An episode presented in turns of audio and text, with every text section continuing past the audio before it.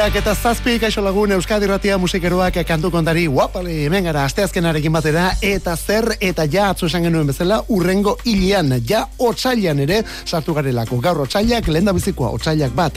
Beraz gaurko baldin bazara zorionak eta urte askotarako eh? Ola zabel eta biok hemen gato zuri zoriona kantatzeko prest. Baina geu kantatzea baino be izango denez kantuak jartzea horretan arituko gara laurak bitartean. Eta zuk ere egin ditzakezu eskariak horretarako gure WhatsAppa 6 zortzi zortzi 666 000 hause da kantu kontari Euskadi ratian. Green Day ere bai.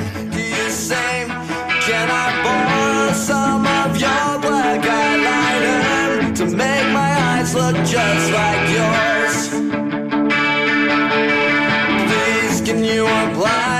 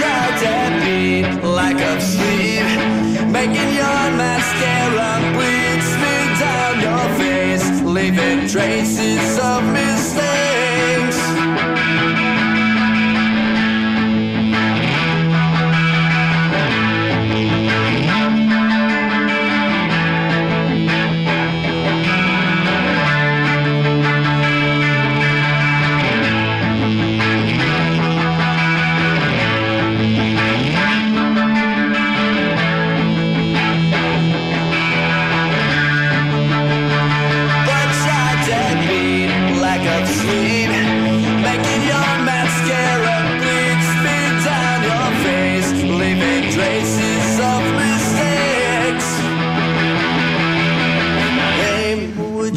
Orduan Black Eyeliner abestia mila beratzerun eta lauro gehi tamazazpiko Nimrod diskorako prestatu zen kantuetako bada, baina nori, hau demoan geratu zen grabatu ere, etzerako grabatu diskorako. Ez hori bakarrik, abesti honen zati ezberdinak gerora egin diren beste kantu batzuetan erabili izan dira. Hori bai dela birziklatze musikala. Nimrod disko horrek hogeita posturte bete dituela eta berriz argitaratu dute. Originalaz gain, bitxikeriak gehituta beti egiten den bezala. Pentsa, 2000 eta hogeita iruko Nimrod honek hogeita ez, baizik eta berrogeita amabia abesti ditu. Berrogeita amabia abestiko diskoa da. Hori da hori asuntua potolotzea. Eta tartean Black Eyeliner izeneko demo hau ere bai. Taldea noski, Green Day. Eta atzo Green Day kantu baten inguruan gaur berriz ere bai eta kanturi jasotako diskoa gainera. Duki, gaur bertan honek urtea dituelako lauro geita malauko otxailaren batikoa da. melodramatic fools, neurotic to the bone, no doubt about it. Sometimes I give myself the creeps. Sometimes my mind plays tricks on me. It all keeps adding up. I think I'm cracking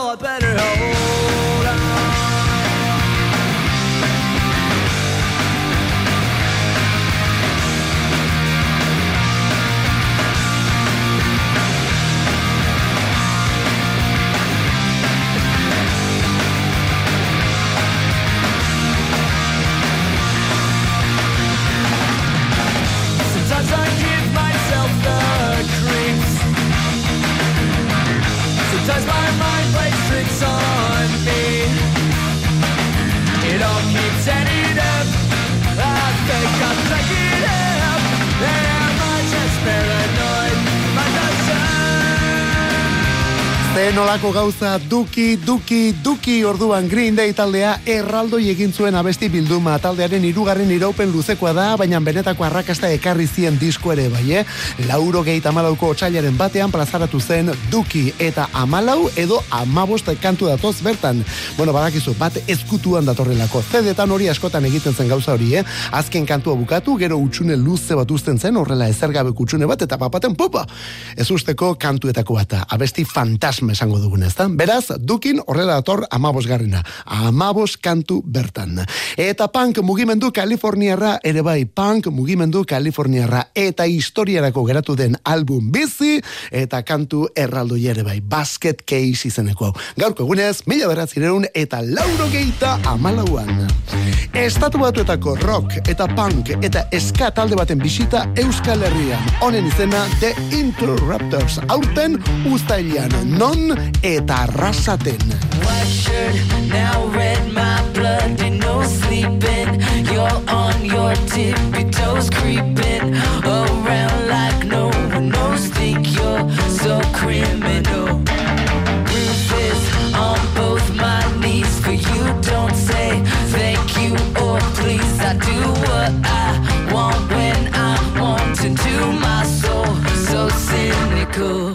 So you're a tough guy, like a really rough guy. Just can't get enough guy, just always so buff guy. I'm that bad type, make your mama sad type, make your girlfriend mad type, my seducer chat type. I'm the bad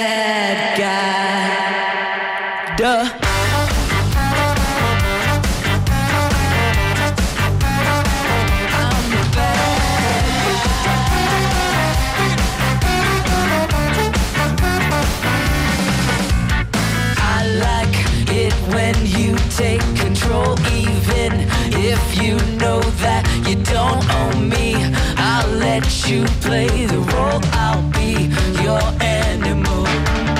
My mommy likes to sing along with me, but she won't sing the song if she reads all the lyrics. She'll pity the man I know. So you're a tough guy, like a really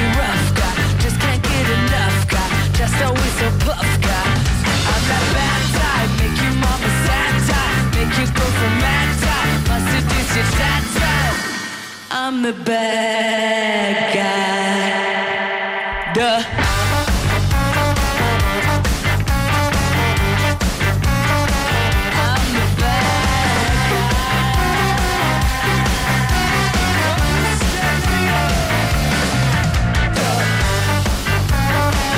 Atzo bertan iragarri du Mondra and Roll jaialdiak aurtengo kartelburuetako bat eta nor izango eta The Interrupters Californiarrak The Interrupters eta neska mutil hauen punk eta rock eta ska eta pop nasket ere bai. 2000 eta amaikatik gari dira musika egiten taldeko abeslari eta liderra Amy Interrupter eta lau estudio lan plazaratu dituzte amapiko urteuetan berriena 2000 eta hogeita biko In the Wild basatia. Honen aurkezpen birarekin dabiltza munduan barrena eta horren barruan geldialdia arrasateko Mondra and Roll jaialdian. Uztailaren sortzian arituko dira. Eta ostiral honetan iragarriko mendira debagoienako jaialdi horretako gainontzeko izenak. Beraz, egun gutxi barru, ordu gutxi barru esateko moduan kasi, bori, Mondra and Rolleko izen guztiak. Momentuz, The Interrupters. Eta ilustratzeko bat gai kantua jarri dugu guk 2000 eta emeretziko bersioa. Esan barrik ere ez, Billy Eilishen kantuaren moldaketa banda bizi honen eskutik. Eta soinu beretsuan datozenak Maneskin taldekoak dira Italiarrak Maneskin eta Morello Gossipa bestia Welcome to the city of lies, where everything's got a prize. Gonna be in your favorite place. You can be a movie star and get everything you want. Just put some plastic on your face. This place is a circus, you just see surface. They cover shit under the rug. You can't see they're faking, they'll never be naked. Just fill your drink with tonic gin. This is the American dream. So sip the gossip, drink till you choke. Sip the gossip, burn down your throat. You're not iconic, you are just like them. Oh, don't act like you don't know. So sip the gossip, drink till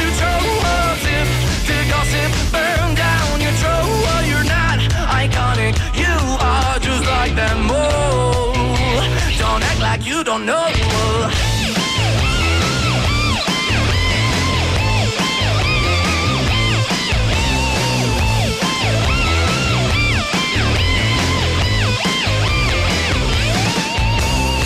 Keep drinking and acting cool. Don't care if your day is blue. Nobody loves a gloomy face. Just take your pills and dance all night. Don't think it'll pass your by. So come on, let's try it just a taste circus. You just see the surface. They cover shit under the rug. You can't see they're faking. They'll never be naked. Just fill your drink with tonic gin. This is the American dream. So sip the gossip, drink till you choke. Sip the gossip, burn down your throat. You're not iconic. You are just like them. Oh, don't act like you don't know. Zenbat musika eta zenolako gauza ditugun gaurko kantu kontari honetan. Zure WhatsAppa gure betiko zenbakien 6 sortzi sortzi 666 Eta orain, arratzaldik irurak eta emeretzi. Bai, gaur ere zuzenen ari garelako. Maneskin eta Tom Morello, Rage Against the Machine taldeko gitarrista Tom Morello. Izan ere, ikeragarria da Italiar glam laukote honek zenolako harrera izan duen nazioartean. Batez ere estatu batuetan, eh? The Rolling Stones taldekoek ere konbidatu zituzten azken bidera, baina kasu horretan Mick Jaggerrek gustoko zituelako, Mick Jaggerrek gustoko dituelako. Keith Richardsek ezagutu ere ez omen zituen ezagutzen eta gero bai bera egin aritu ostean, ezta? Eta orain Morelok lagundu die besteak beste. Disko berria du Maneskin laukoteak sekulako harrera izaten ari den Rush izeneko kantu bilduma. Rush, Espainiar estatuan ere diskorik salduenetako bada, bigarren salduena momentu honetan. Eta besti bikainau jaso duena gainera. Rush, diskoa, gossip kasu honetan abestia, eta taldea Maneskin eta Tom Morello. Gaur otsailak bat. Eta zenbat abesti haundi utzi dizkigun otsailaren lehen honek. Horietako bat honako hau. Hau da, Maria. She moves like she don't care. Smooth as silk, cool as air. Ooh, it makes you wanna cry. She doesn't know your name, your heart beats like a subway train. Ooh, it makes you wanna die. Ooh, don't you wanna take her? wanna make her all your own.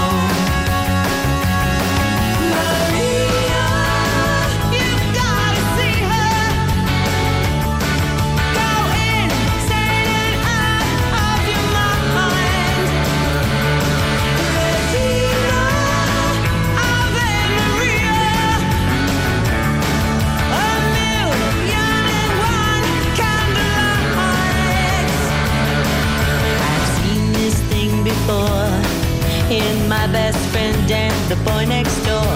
Fool for love and fool on fire. Coming from the rain, she's oceans running down the drain. Blue as ice and desire. Don't you wanna make her? Don't you wanna take her home?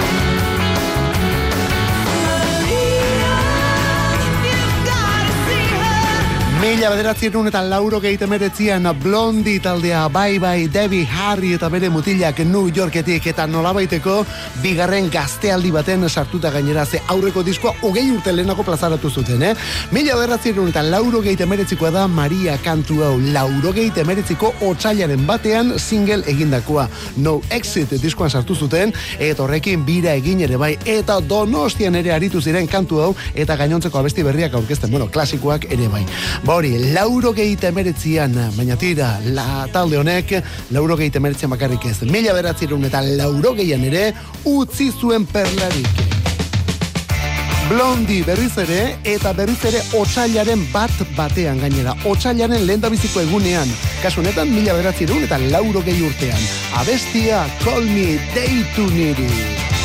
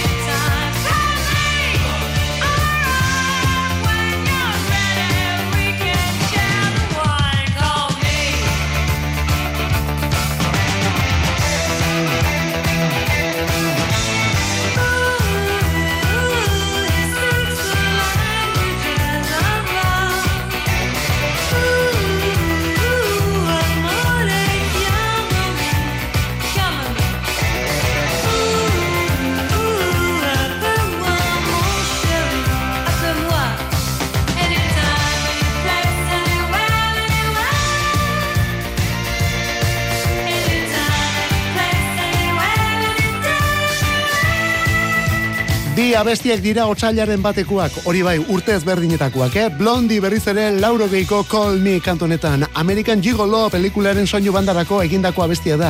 Eta berriz ere New Yorkeko talde hau lehen postuan jarri zuena.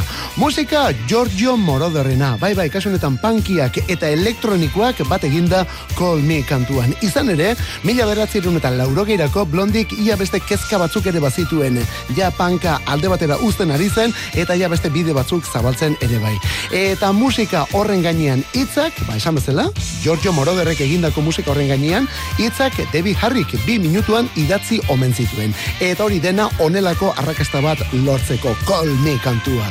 Richard Gere, Richard Gere izan zen American Gigolo pelikula hartako protagonista, bere lehen paper sonatua izan omentzen gainera. Bueno, Richard Gere, Richard Gere, eta bere paper erromantiko guztiak. Oh, hau ere erromantikoa da. Bueno, erromantikoa baino gehiago kementsua. Ale ere izena The Romantics zen nolako kantutzarra.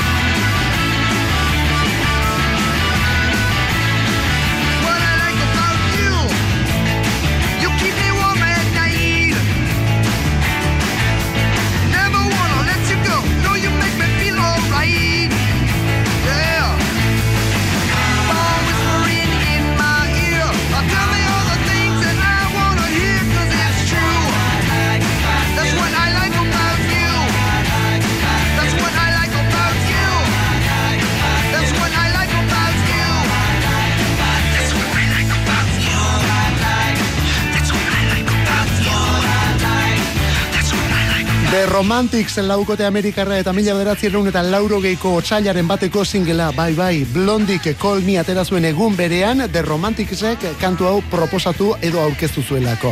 Gaur berrogeite irurte, eta hau gainera ikeragarria da. Talde paregabea eta abestia gainera zer eta talde honen gailurretako bat. Lehen diskoko lehen hita eta historiarako geratu den pieza bizi eta urduri eta maitemindua eta romantikoa. Bueno, erromantikoa besteak beste, The Romantics izeneko talde honena delako. Eta zergaitik The Romantics? Ba begira, San Valentin egunean sortu zelako laukote hau. San Valentin egunean sortua da, irurogei tamazazpian. Eta handik iru bat urtera, taka kantua What I Like About You, zer dudan gustoko zugan orduan. Talde honen izena, The Romantics. Zen olako gozak jartzen ari garen gaur, eh? Bueno, eta bihar jarriko ditugunak. Edo zergaitik ez, atzo jarritakoak ere bai. Hau esate baterako, atzo estrenatu genuelako.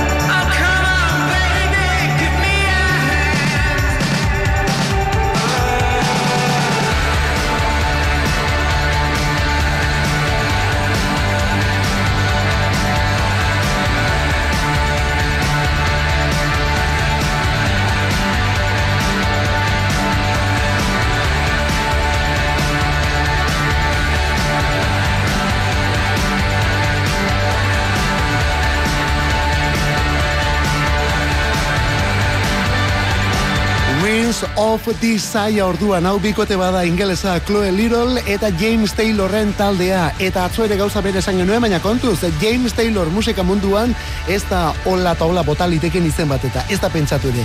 James Taylor hau ordea ez da You Got a Friend etorrelako kantuak utzitako estatu batuetako kantautore eta aktorea. Hori esan barik ez ezta? Hau beste belaunaldi eta soinu batean datorkigulako. Bikote batean bikotea. Orduan Wings of Desire erresuma batutik orain arte epe bat eta single bat zituzten eta hause da urrengo lanaren aurrerakina zen nolako kantutzarra honen izena Running Eta kantautoreak aipatzen hasita, hau ere kantautorea da, baina hau ere ez da James Taylor, ez da pentsatu ere. Honen izena bizenak Tom Grennan. They better bring a whole army. You know I fight by the sea. No, there's no wave that can stop me. When the sky turns black, I'll be the light you need. I'll go to hell and back. I'll be your remedy. Ain't gotta have no doubt. I'll do it endlessly with every breath I breathe. You know that I'll be. You know that I'll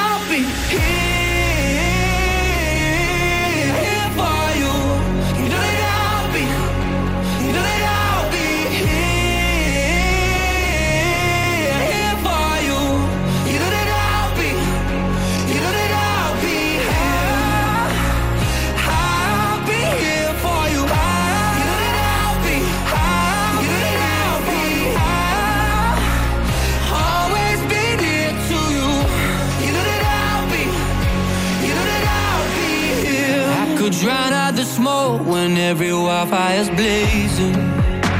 Yeah. Turn this broken hope into something amazing.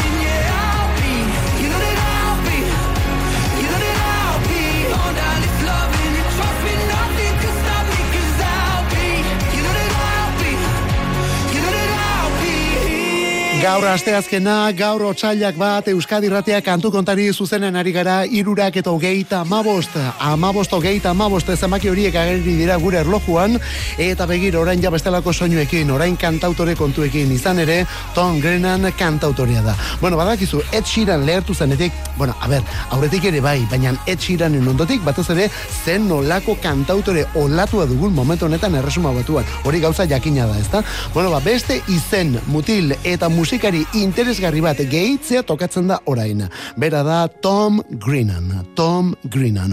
Orain arte singleak zituen, harrera ezin hobea izan dituen edo izan dituzten abestiak, baina Leicester album osoarekin omen datorkigu. What Ifs and Maybes izeneko. What Ifs and Maybes. Hori da diskoaren izena. Ekainaren bederatzen jasoko dugu, eta hause aurrerakina. Hia, hemen, Tom Greenan.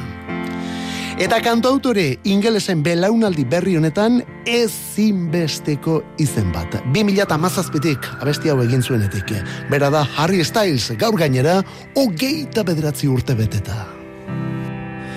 Just stop your crying, it's a sign of the times. Welcome to the final show. I hope you're wearing your best clothes. Can't bribe the door on your way to the sky.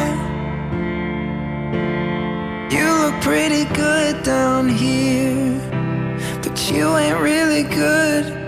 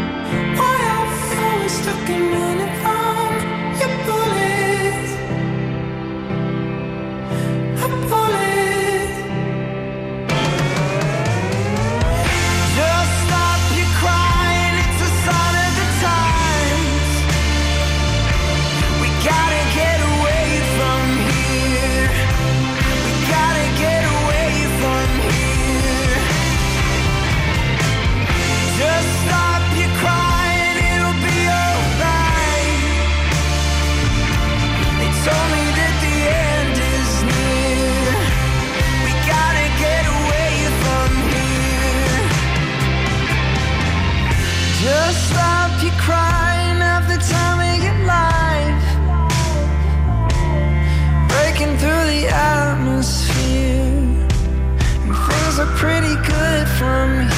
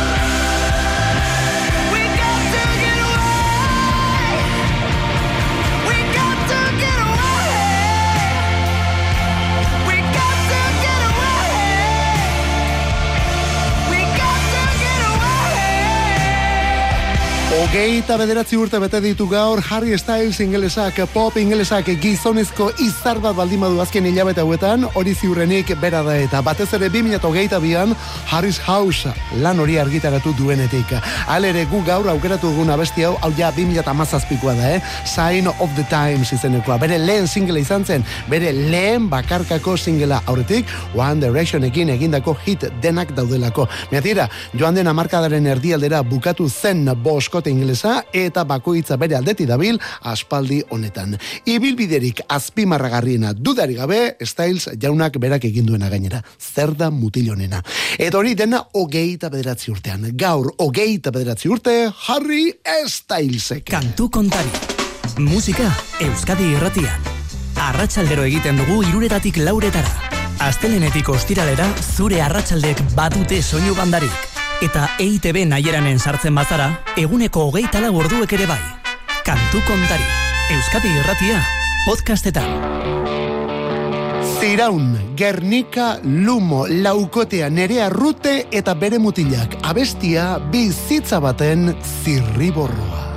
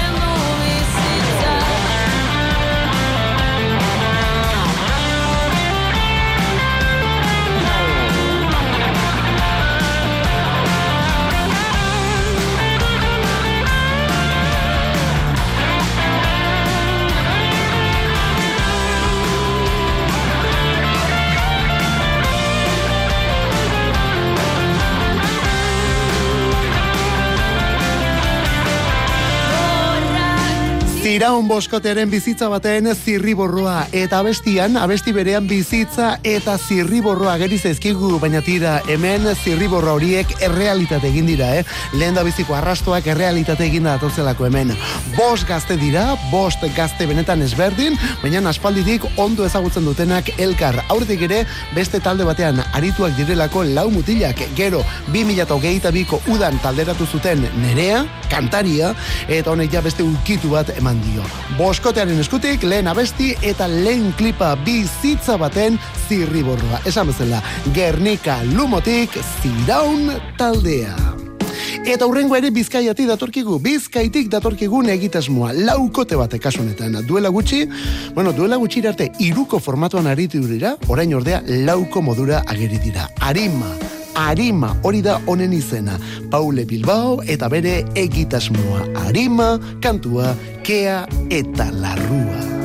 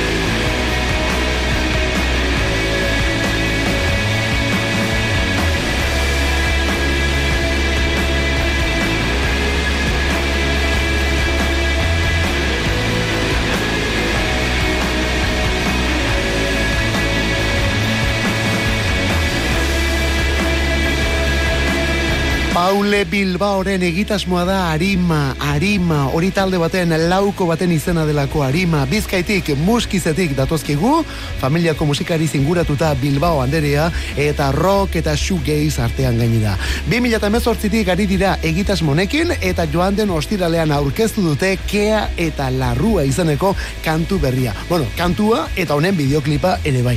Eta gu aste osoan hemen gabiltza honekin buelta eta buelta eta buelta. Aste helen, aste arte eta aste azkenen. Zergaitik, benetan gustoko dugulako. Paule Bilbao, Arima laukotea, Kea eta Larrua abestiaren izena. Eta gaur zergaitik ez, gaur herri musika ukitu batekin bukatu behar dugu. Hori bai, artista ondo ezberdinen eskutik herri musika hori, eh? Lehen da bizikoa New Yorketik. Caroline lethal. Say you wanna show me a place. The place is here. The here is inside you.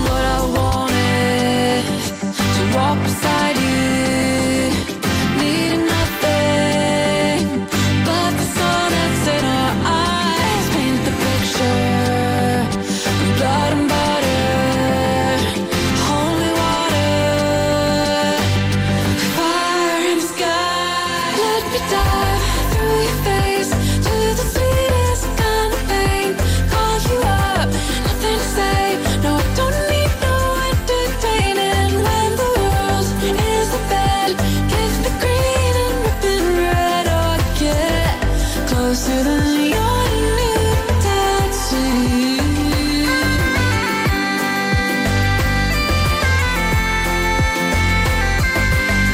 Caroline Polachek New Yorkeko artista aurretik ere bazuen beste egitasmorik, baina guk egia esan behar baldin bada 2008ko punk diskoari esker ezagutu genuen. Lehen minututik gustatu zitzaizkigulako bere kantuak eta begira noraino iritsi den orain beren egilea. Disko berria prestatu du aurten otsailaren amalauan argitara emango duena eta mundu guztia diskorren zain jarrita dago. Albuna Desire I Want to Turn Into You hori da bere izenburua. Aurrerakinak erakusten aritu da azken hil hauetan, eta azkena atzo bertan Blood and Butter izeneko abesti hau. Caroline Polachek. Caroline Polachekek pop musika egiten du, baina etiketa hori txikle bat izango balitz bezala luzatzen du berak. Eta momentu batzuetan soinu benetan personal batera iritsi arte. Eh? Desire I Want to Turn Into You. Hori San Valentin egunean jasoko dugu, hau da, otsailaren amalauan, eta atzo bertan azken aurrerakina. Blood and Butter.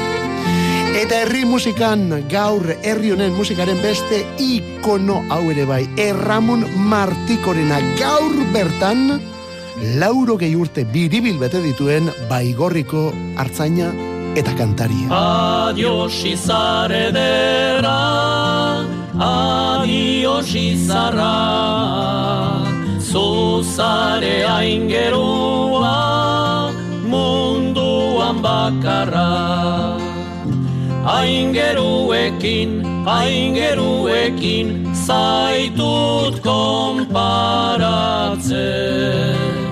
Zenbat maite zaitudan ez duzu pentsatzen. Adios izar edera eta kariua. Neure begietako lili arrarua Bihotzez zure, bihotzez zure, gorputzez banoa.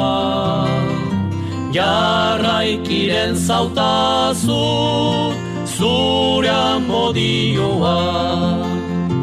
Izan naizaraguan, eta kastilloan, izbatez erraiteko, Espainia guzia. Erramon Martikorena edo Txobi, hartzain kantaria, behen afarroako baigorriko, mendi eta berde eta ardi eta animalie bezala, Euskal Herri osoko gizakioi inor gutxik bezala kantatu dien artista. Natura eta kultura, nola uztartu dituen natura eta kultura erramun martikorenak. Bizi guztia darama kantuan, baina horrela aurkeztu zuen bere burua, mila beratzerun eta irurogei temezortziko diskuan, baigorriko hartzain laboraria. Gero otsobi disko etorri zen, hori bere goitizena delako, bere etxearen izenetik datorkion goitizena, eta gero bere bertsio bukoliko eta ederzale guztiak.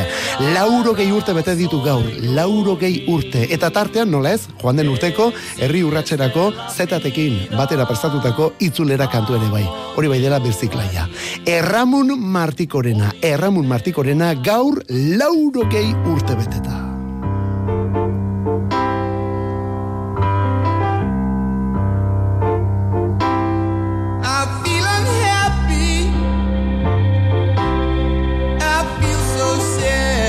Martikorena baino lehen erretiratu zaiguna berriz beste hau Ozzy Osbourne. Guztiz bestelako bizia eginda, hori ere esan behar da, eh? Gaur iragarri du Ozzy Osbournek taula gainekoak berarentzat ja bukatu direla. Joan den urteko Patient Number 9 diskoa da bere lanik berriena, bederatzi garen paziente alegia, izan ere duela lau urte istripu larri batek bizkarrizurra apurtu zion. Eta ez tarriz ondo omen dago, baina istripu horren ondorio izan dituen ebakuntza eta tratamenduek indarri gabe utzi omen dute. Bertan behera utzi du orain, erresuma batuan eta Europa osoan hitzartua zuen bira. Eta betirako erretiratu dela esan du iluntasunaren printzeak gaur bertan esan gainera. Black Sabbatheko boz eta rima Ozzy Osbourne handia, irurogeita mala urte beteta. Esan bezala bere diskori berriena Passion Number 9 eta ze gauza diskortan parte hartu zuten Jeff Beck duela utzi joan den gitaristak edo Taylor Hawkins bateria jotzaileak ere bai. Ba begira gaur, zorionez oraindik ere bizirik, baina ja erretiratuta Black Sabbath taldeko kantari eta lider izandako Ozzy Osbourne. Irurogeita mabian egin zuen Changes kantu. Honekin despedida, Laura Karte, kantu kontari Euskadi ratian. Ola Zabal eta biok hemen, bestaldean zu, mezuak ere bai, eskerrik asko ondo izan, behar arte, zeuritxuran ibili.